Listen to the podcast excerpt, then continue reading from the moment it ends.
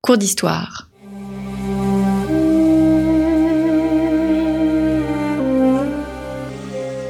Une émission de la rédaction de Storia Voce.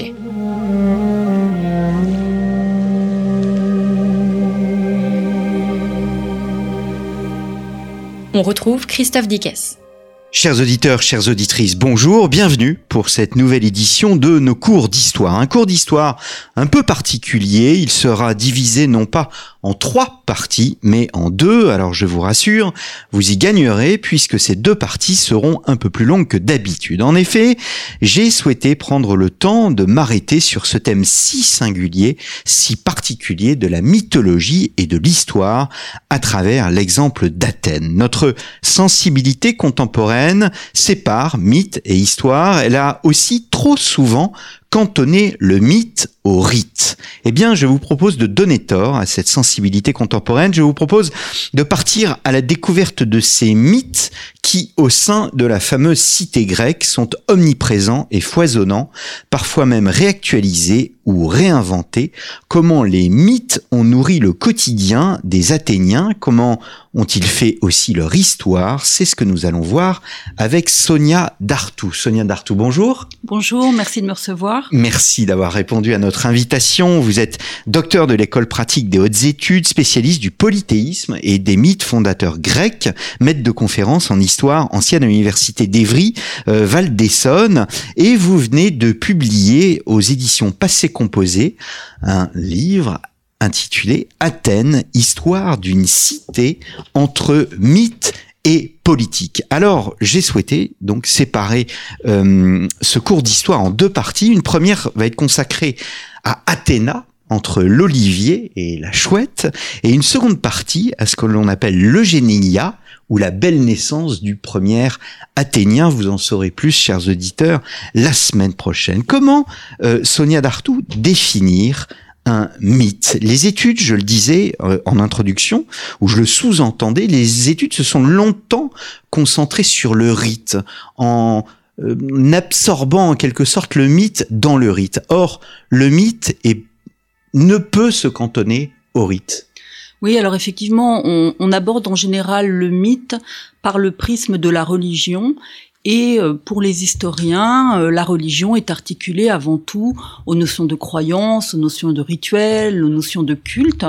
Et en fait, euh, ce que j'ai choisi de, de faire dans ce livre, c'est d'aborder le discours comme un fait culturel, comme un discours. Hein, euh, puisqu'effectivement, le mythe, c'est avant tout un discours, un récit, une parole qui est formulée. Et c'est donc un discours que les Grecs ont produit sur leurs dieux, leurs héros, les origines du monde, euh, les exploits. Euh, donc j'ai choisi de l'aborder comme un fait culturel qui va être mis en discours, qui va être mis en image, et le désenclaver euh, justement effectivement des gestes, des cultes, des rites. Hmm. Le mythe est partout dans la société grecque? Alors le mythe est partout, effectivement, puisque euh, la religion, elle est presque naturelle, entre guillemets, et l'affaire de tous. Et effectivement, voilà, de la petite enfance à la mort, euh, il y a des contes des nourrices, il y a effectivement aussi des rituels, mais il y a le théâtre, il y a les discours des orateurs. Et effectivement, on se rend compte que le mythe s'insère partout dans l'histoire quotidienne des hommes et dans l'histoire politique des cités. Je vous cite, vous dites une somme culturelle qui nourrit un imaginaire collectif. Oui, effectivement, on a l'impression que les Grecs non seulement se nourrissent de ces mythes pour se définir, entre eux, pour eux, par rapport aux autres, euh, mais effectivement, ça se nourrit parce que euh, les mythes grecs, euh, ce n'est pas quelque chose de fixe. La religion grecque n'est pas dogmatique, il n'y a pas de notion de vérité, de frontières, de discours immuables, révélés. Donc ça se nourrit, ça peut bouger selon les cités, selon aussi les époques. Et donc c'est effectivement voilà une somme culturelle que chaque citoyen, eh bien voilà, euh, il en est un petit peu dépositaire et puis euh, il le voit en images, en récits, en paroles. Hmm. Alors on va commencer avec le commencement et tout commence avec une querelle ce que l'on appelle l'éris. Qu'est-ce que l'éris Alors l'éris, c'est très intéressant parce que ça veut dire querelle au sens euh, compétition, émulation, face à face, euh, mais c'est aussi une divinité. Donc c'est intéressant. Eris, effectivement, c'est la déesse de la lutte. Et alors, on se rend compte que les Grecs, une des grandes valeurs de leur société, c'est justement ce face à face, cette querelle, euh, le fait d'être en compétition parce que l'émulation fait partie de la culture grecque et particulièrement de la culture athénienne. Et on retrouve ça partout, évidemment, le duel armé, euh, mais on retrouve ça à l'Assemblée, la joute euh, oratoire, rhétorique, euh, le sport, la lutte, etc. Donc tout commence par une querelle, puisque effectivement les Athéniens racontent qu'ils ont choisi parce que c'est dans ce sens-là, leur déesse Poliade après une compétition de compétences où deux divinités sont face à face, Athéna et puis le dieu de la mer, mais aussi des tremblements de terre, qui est le dieu Poséidon. Et donc tout commence par une querelle, et chacun va entrer dans cette compétition, montrer sa puissance, faire des dons, et euh, ils vont demander, donc, euh, soit aux Athéniens, soit aux dieux, selon les versions, euh, de choisir. Hmm. Alors, il ne faut pas s'arrêter, vous le dites bien dans votre livre, à la dissension, à la querelle. C'est-à-dire que vous dites que les querelles ont un, non pas un rôle social, mais qu'elles ordonnent en quelque sorte les choses. Oui, effectivement, ça c'est très intéressant dans la culture grecque. La querelle, ce n'est pas quelque chose qui divise, c'est quelque chose qui permet ensuite de hiérarchiser. En fait, la querelle permet l'ordonnancement du monde. Il y a des querelles cosmogonique, donc au tout début du monde. Et puis dans les cités, ça permet d'ordonner, de structurer, de hiérarchiser. Donc c'est pas de la division pure. En fait, ça permet de choisir. Hmm. Je vous cite un Eris hante telle une ombre les vers de la théogonie et Homère dans l'Iliade montrent bien combien elle fait grandir la discorde. Pourtant, la divine Eris n'est pas entièrement noire, car Hésiode la définit comme duel dans les travaux et les jours. Oui, alors là, c'est un passage qui est très intéressant parce que ça, Eris fait partie de ces figures doubles hein, qui jalonnent un peu l'imaginaire des Grecs. Donc il y a l'Eris noire qui crée la querelle, la discorde. Donc euh, elle est pernicieuse, c'est dans la filiation d'une divinité qui s'appelle Nuit avec un N majuscule. Et puis il y a l'Eris utile qui est plus du côté de l'émulation. Hein. Et euh, cette émulation, cette mise en compétition, euh, eh bien, euh, c'est euh, elle aussi qui va permettre de, de, choisir et de montrer la, la, puissance des protagonistes. Alors évidemment, Athéna contre Poséidon, c'est la terre contre la mer? Alors un petit peu, mais pas seulement. Mais pas seulement. alors effectivement, dans cette fameuse querelle, chacun fait un don et Athéna, elle fait pousser un olivier sur ce, sol très rocailleux de l'acropole. Donc, on est du côté de la terre, on est du côté d'une fertilité. L'olivier, c'est un arbre à fruits, mais c'est un arbre qui a une vitalité exceptionnelle, qui, voilà, dont les feuilles ne, ne flétrissent pas, qui est toujours vert. Et puis Poséidon, évidemment, c'est le dieu des mers, et d'ailleurs, son don à lui, c'est de faire surgir une mer au milieu de l'acropole. Donc effectivement, on se polarise quand même, même si ces deux divinités, Athéna n'incarne pas la terre et Poséidon n'incarne pas que la mer, ça se polarise quand même entre terre et mer qui vont être les deux destins d'Athènes d'ailleurs. Hmm. oui, c'est ce que vous dites après dans votre livre. Poséidon n'est pas écarté. Il va y avoir comme une l'Éris, c'est une, première étape, euh, celle d'un affrontement, mais par la suite se crée une sorte de partenariat entre Athéna et Poséidon? Oui, effectivement, on peut vraiment parler de collaboration. Pendant très longtemps, les historiens euh, euh, ont relégué Poséidon à un grand dieu déchu, hein, euh, à un perdant.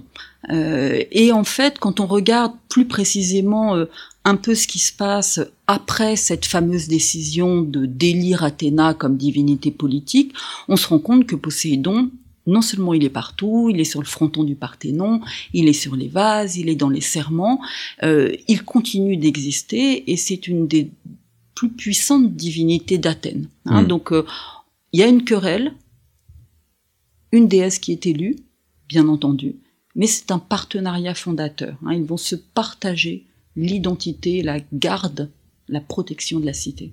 Le, le, je reviens quand même sur le terme d'Eris. À un moment, vous utilisez un terme, vous parlez d'esprit agonistique. Que signifie ce mot agonistique? C'est euh, précisément ce que vous décriviez tout à l'heure, à savoir qu'on ne peut pas réduire le mot querelle à une opposition?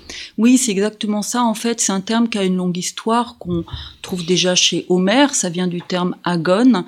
Donc c'est effectivement cette rivalité, cet affrontement. Hein, et cet esprit euh, agonistique, donc cet esprit d'émulation et de rivalité, euh, c'est vraiment un esprit euh, euh, de qui, qui, qui, se diffuse partout dans la dans la culture grecque. Donc face à face, compétition, mais pas écrasement. Hmm. Hein. D'accord. Alors tout à l'heure, vous avez utilisé un mot, euh, l'air de rien, qui est celui de polyade. Qu'est-ce qu'une polyade? Alors polyade, c'est une épithète, c'est-à-dire que c'est une des facettes d'une divinité et c'est construit sur le mot polis qui en grec veut dire cité et qui a donné tout notre vocabulaire euh, politique, euh, bien évidemment. Euh, et donc, euh, certaines divinités, euh, dans des cités données, portent cette épithète.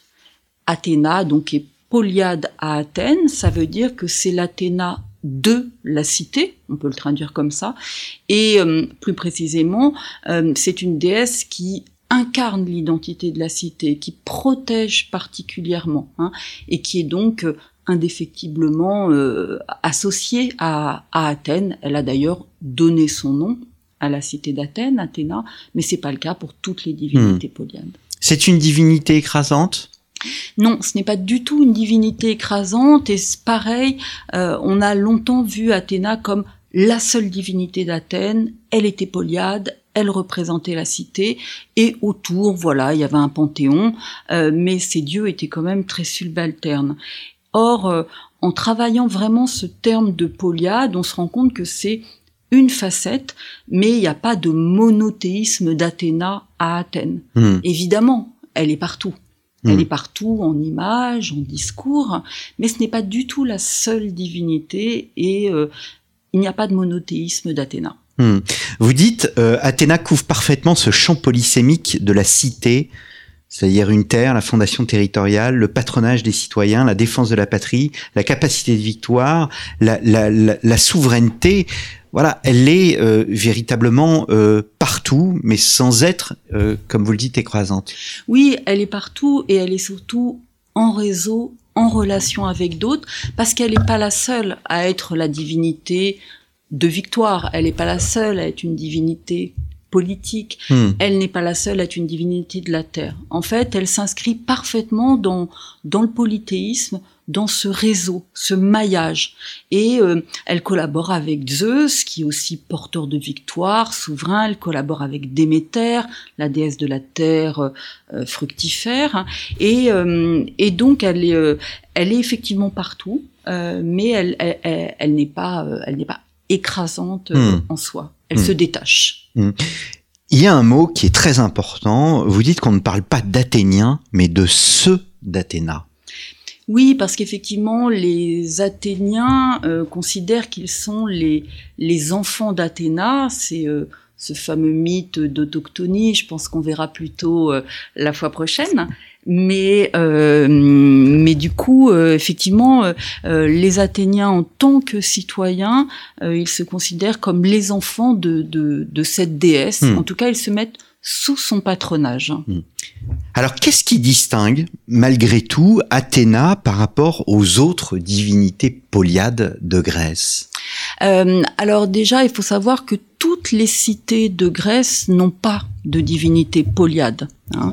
Chaque cité n'a pas sa polyade, et on se rend compte que les divinités qui sont polyades, en général, il y a Athéna, qu'on retrouve par, dans beaucoup de cités, pas partout, et il y a son père Zeus. Donc c'est quand même ce couple père-fille qui euh, est avant tout ce couple de divinités très politique.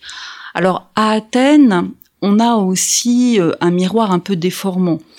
Elle est effectivement extrêmement présente dans la cité, mais on est dépendant de nos sources.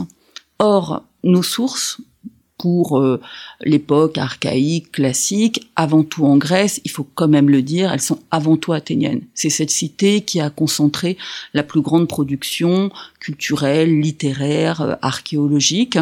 Et donc évidemment, les Athéniens ont, ont généré énormément de discours et d'images, de monuments sur euh, leur mythe, sur leur histoire, sur leur déesse. Donc on a un petit peu quand même un problème de source qui hypertrophie encore plus euh, donc euh, Athéna. Mais c'est à Athènes en tout cas qui a les discours les plus travaillés, les plus aboutis sur cette notion de divinité polyade. Est-ce qu'elle est là pour défendre une identité, ce qu'on appellerait une identité? Alors je ne sais pas si elle défend une identité, je pense qu'elle incarne une identité, ce qui est un petit peu différent.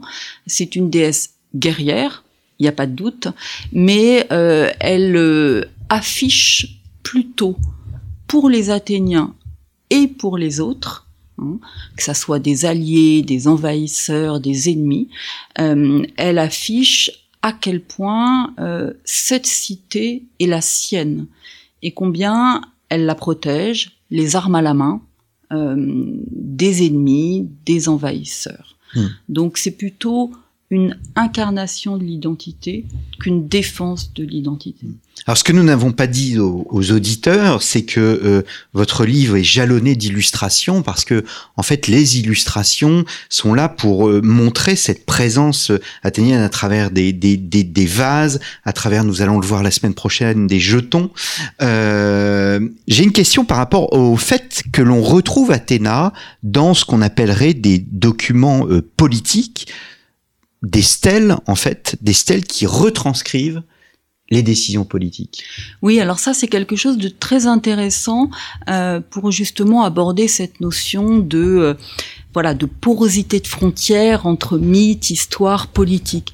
Effectivement, euh, les décisions se prenaient donc à l'Assemblée du peuple, elles étaient votées, puis elles pouvaient être inscrites sur la pierre, sur des stèles pour euh, la mémoire euh, et pour la publicité, puisqu'elles étaient affichées. Et ce qui est très intéressant, c'est que en miroir de cette décision des hommes, votée à l'Assemblée à l'unanimité, eh bien, pouvait euh, y avoir une image qui surplombait cette inscription. Et ce qui est très intéressant pour nous, c'est cette polarité entre le texte qui est une décision, ça peut être d'alliance, d'honneur, mmh. etc., et avec une image où euh, donc où apparaissent des divinités, notamment Athéna. Donc ça veut dire que Athéna, euh, eh bien, elle, elle, fait partie de la décision politique, elle incarne en quelque sorte cette décision politique, et donc c'est quand même très intéressant euh, de mettre justement en écho décision des hommes, image d'Athéna qui peut couronner, qui peut serrer la main, qui peut faire alliance, et qui redouble, mais de manière mythologique, cette hmm. décision des hommes. Hmm.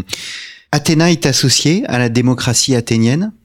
Alors Athéna est associée à la démocratie athénienne dans le sens où elle protège euh, les institutions, euh, notamment la boulée, le Conseil des 500. Il y a une Athéna Boulaya, euh, mais elle apparaît hein, aussi également justement sur toutes ces stèles de décision, d'honneur, d'alliance. Donc on peut vraiment dire qu'elle est associée euh, à ce processus hein, euh, démocratique. Vous dites qu'elle euh, elle apparaît également plusieurs fois dans la tragédie et sur les vases en attiques dans une position de garante du vote. Oui, effectivement, on a plusieurs sources où Athéna apparaît et elle étend sa main sur voilà sur une scène où il y a des hommes qui sont en train de déposer des jetons de vote. Elle est présente, elle est comme un témoin euh, divin euh, de ce processus. Et c'est là où on peut voir ces liens justement euh, avec tout le travail démocratique. Est-ce que c'est aussi un vecteur de ce qu'on appellerait, je ne veux pas faire d'anachronisme, mais un vecteur de propagande? Je pense qu'on peut parler de, de propagande, tout à fait, de propagande en interne, et puis vis-à-vis de l'extérieur. Il y a toujours cette polarité, notamment, il faut bien penser qu'au 5e siècle, on est quand même dans un siècle d'impérialisme. Athènes a une présence écrasante d'un point de vue militaire, naval, économique, avec euh, cet empire, hein, euh, cette thalassocratie. Euh, Et donc toutes ces images, bien sûr, elles avaient vocation à montrer à ce peuple d'Athènes, eh bien la, la, puissance de leur déesse Poliade, la protection donc qu'elle pouvait conférer à la cité, mais il y avait toute une manière aussi d'impressionner Hein, d'impressionner euh, les autres euh, les autres cités du monde grec. Hmm. Alors venons-en aux, attributs. Il y a deux attributs auxquels vous consacrez euh, un chapitre pour chacun. l'olivier, bien évidemment, et la, la chouette. Alors qu'est-ce que représente l'olivier pour Athéna et la cité? Alors l'olivier, c'est donc l'arbre de l'Éris, de cette première compétition. C'est le don qu'a fait Athéna euh, pour être élue par les Athéniens ou par les dieux, en tout cas pour être Poliade. Et donc elle l'a fait surgir sur le sol de l'acropole. Alors l'olivier, euh, euh, un imaginaire extrêmement pluriel.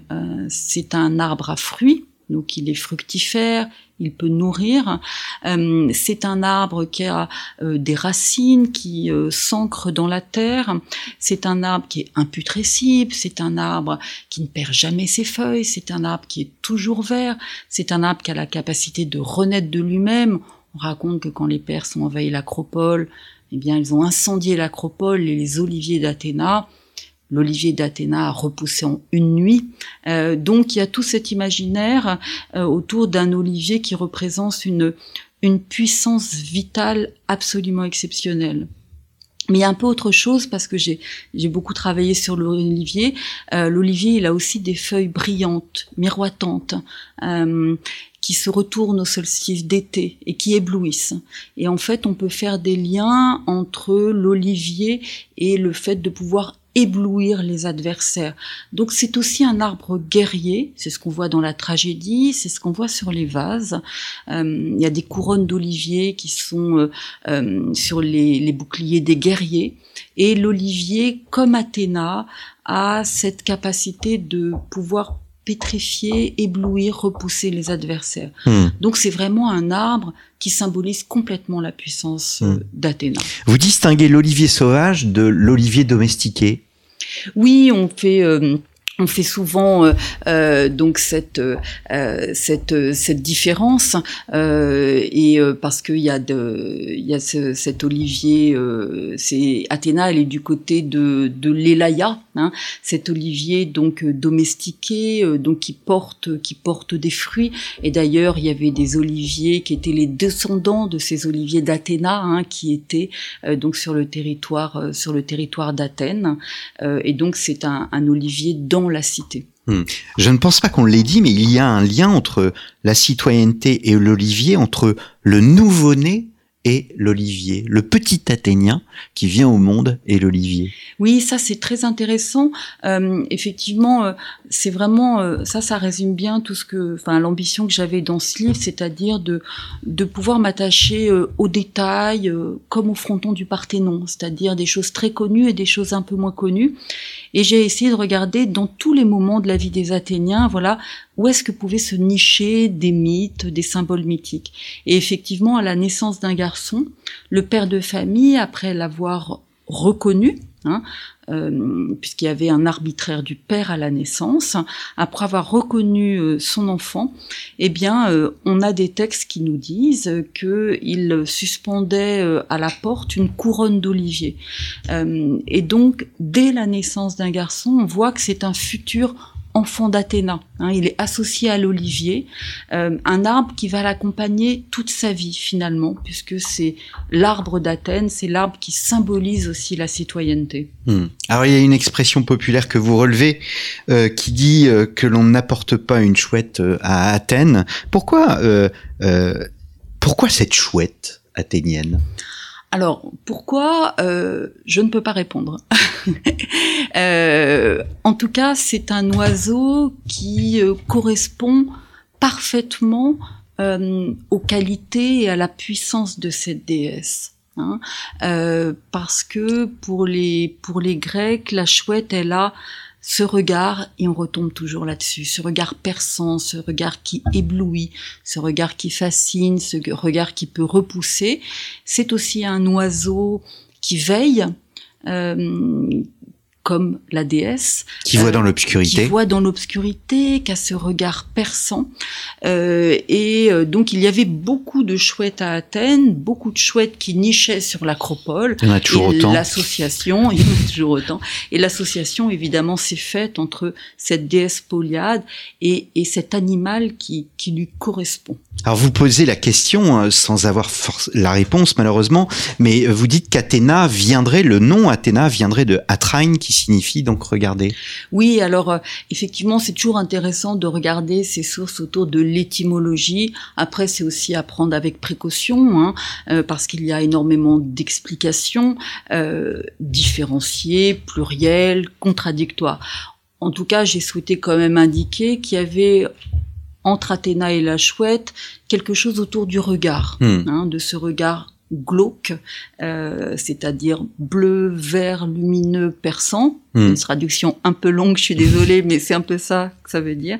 Et donc, c'est Athéna et la chouette ont voilà, ont ce regard, ce regard pénétrant qui peut éblouir. Hmm. Alors j'ai vu que la chouette pouvait être habillée en hoplite oui, j'adore ce petit vase euh, que j'ai mis dans le livre. Alors, donc les hoplites, pour rappeler à nos auditeurs qui ne le savent pas, c'était tout simplement les, les soldats. Les soldats à pied, hmm. les fantassins. Hmm.